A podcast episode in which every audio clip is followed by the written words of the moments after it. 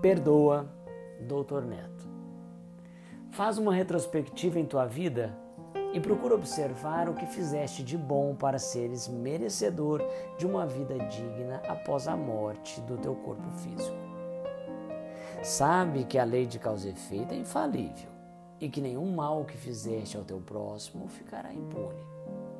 Sabe também que todo o bem que fizeres se transformará em bônus para te auxiliar na tão esperada ascensão rumo a uma vida melhor. Procura fazer todo o bem possível.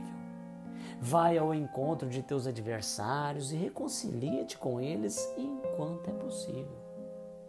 Se não perdoares e não compreenderes os menos esclarecidos que ti, o Pai Celestial também não te compreenderá e tua consciência te acusará, obrigando-te à reparação na posteridade. Por que permites que o orgulho domine teus pensamentos e tuas atitudes? Sê brando, sê afável, que tu sejas aquele que perdoa as ofensas e não esperes o perdão de teus ofensores, porque provavelmente eles são menos esclarecidos e desconhecem a lei de causa e efeito. Sabe que tua revolta poderá dificultar mais ainda o que já está difícil para ti.